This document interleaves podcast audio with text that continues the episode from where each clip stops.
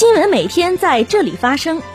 聚焦热点，关注时事。新闻十分报道最真实事件，实时追踪校内外新闻。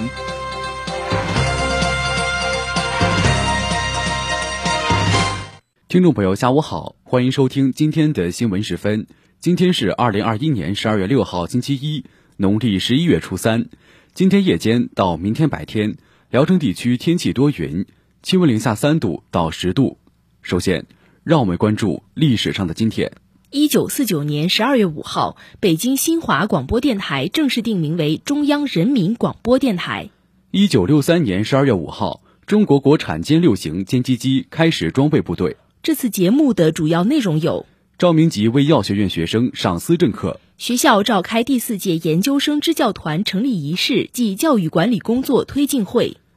习近平出席全国宗教工作会议并发表重要讲话；中拉论坛第三届部长会议坚持行动导向，成果丰硕。下面请听详细内容。首先是校内新闻。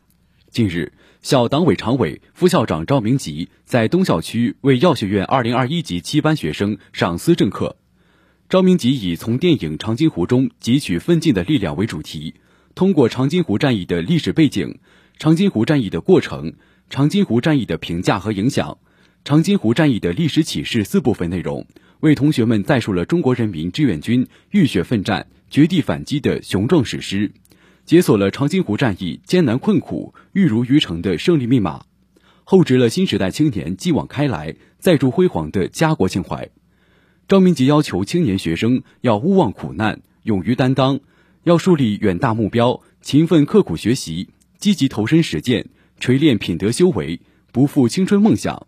要发扬跨越时空的精神力量，为实现第二个百年奋斗目标、实现中华民族伟大复兴的中国梦而不懈奋斗。近日，我校第四届研究生支教团成立仪式暨教育管理工作推进会在团委青年会客厅举行，校党委常委、副校长赵明吉出席会议并讲话，学生工作处、教务处、团委相关部门负责人、各学院西部计划项目办主任、第二届研究生支教团代表以及第四届研究生支教团全体成员和指导教师参加会议。会议宣读了关于成立中国青年志愿者扶贫接力计划第二十四届聊城大学研究生支教团和团支部的决定。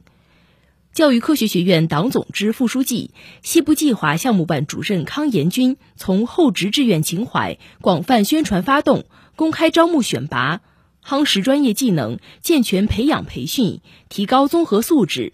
加强服务关爱。完善保障机制，做好后续培养三个方面，介绍了学院西部计划和研究生支教团工作的经验做法。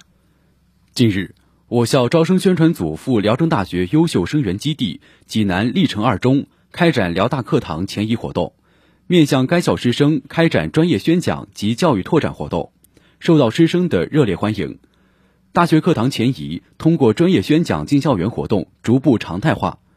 深入推进我校教育拓展工程，是我校在新高考背景、新教育形势下进一步塑造辽大品牌、精准服务中学的新举措，让高中学子提前了解专业知识和大学育人理念，吸引更多考生了解辽大、选择辽大、筑梦辽大。招生处将持续开展专业宣讲进高中，开展中学校长论坛等活动，大力推进与高中深度融合、深度挖掘、贯通合力。实现高中高校协同育人，提高我校生源质量。下面是学院快讯。近日，物理科学与信息工程学院为弘扬优秀学风、表彰优秀学生、发扬优秀学子模范带动作用，于西校区科学会堂举办2020到2021年度科贸奖学金颁奖仪式。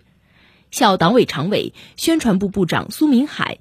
学生工作处、物理科学与信息工程学院相关负责人、获奖学生参加仪式。近日，政治与公共管理学院于东校区举行易东泽助学金发放仪式。易东泽日料店总经理张孝宇、运营总监刘瑞新、政治与公共管理学院院长唐明贵、党总支副书记、副院长明辉、辅导员徐娜出席仪式。近日，法学院学生党支部与聊城市东昌府区道口铺街道仙庄村党支部开展结对共建活动。法学院党总支副书记、副院长季昌伟，法学院学生党支部书记刘杰及部分支部成员，仙庄村村支书孙乐文及部分支部成员参加此次活动。接下来是国内国际新闻。近日，全国宗教工作会议在北京召开，中共中央总书记、国家主席、中央军委主席习近平出席会议并发表重要讲话。习近平在全国宗教工作会议上强调，要全面贯彻新时代党的宗教工作理论，全面贯彻党的宗教工作基本方针，全面贯彻党的宗教信仰自由政策，坚持我国宗教中国化方向。积极引导宗教与社会主义社会相适应，提高宗教界自我管理水平，提高宗教事务治理法制化水平，努力开创宗教工作新局面，更好组织和引导新教群众同广大人民群众一道为全面建成社会主义现代化强国、实现中华民族伟大复兴的中国梦而团结奋斗。近日，民主全人类共同价值国际论坛在北京开幕。中共中央政治局委员、中宣部部长黄坤明出席并发表主旨演讲。黄坤明指出，民主是全人类共同价值，是人类文明发展进步的重要标志。一百年来，中国共产党领导人民矢志不渝追求民主、发展民主、实现民主，中国民主之路越走越宽广。人民当家作主是中国民主的本质和核心。中国民主充分体现人民意志，维护人民权益，激发人民创造。中共十八大以来，习近平主席创造性提出全过程人民民主，全面、广泛、有机衔接的人民当家作主制度体系日益完善，多样、畅通、有序的民主渠道不断拓展。实践证明，全过程人民民主是全链条、全方位、全覆盖的民主。是最广泛、最真实、最管用的社会主义民主。近日，中国、拉美和加勒比国家共同体论坛第三届部长会议以视频方式成功举行。会后，外交部副部长马朝旭接受国内媒体联合采访，介绍会议情况和成果。马朝旭表示，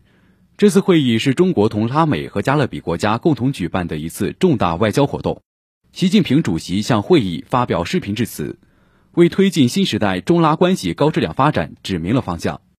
会议围绕共克时艰、共创机遇、携手推动构建中拉命运共同体主题，深入探讨百年变局和世纪疫情交织背景下中拉论坛和中拉关系发展面临的新机遇，就未来三年深化中拉战略互信和重点领域务实合作达成广泛共识，是中国同拉美和加勒比国家共谋发展、共创未来的一次盛会，具有重要现实意义。近日，塞浦路斯总统阿纳斯塔夏季斯在尼科西亚会见中共中央政治局委员、中央外事工作委员会办公室主任杨洁篪。杨洁篪表示，习近平主席近日同总统先生通电话，就进一步发展中塞关系达成重要共识，一致决定将中塞关系提升为战略伙伴关系，为两国关系指明了前进方向。双方要以两国建交五十周年为契机。巩固战略互信，坚定支持彼此核心利益和重大关切，积极拓展在经贸、通信、交通、清洁能源等领域合作，推动文化、教育领域交流，推动中塞关系在新起点上实现更大发展。中方支持各方严格遵守联合国安理会有关决议，推动塞浦路斯问题得到全面、公正、持久解决。中方有信心将北京冬奥会办成一届简约、安全、精彩的奥运会，欢迎赛运动员来华参赛。听众朋友，今天的新闻时分就为大家播送到这里，编辑陈硕，播音王思琪、冯基超，感谢您的收听，下次节目再会。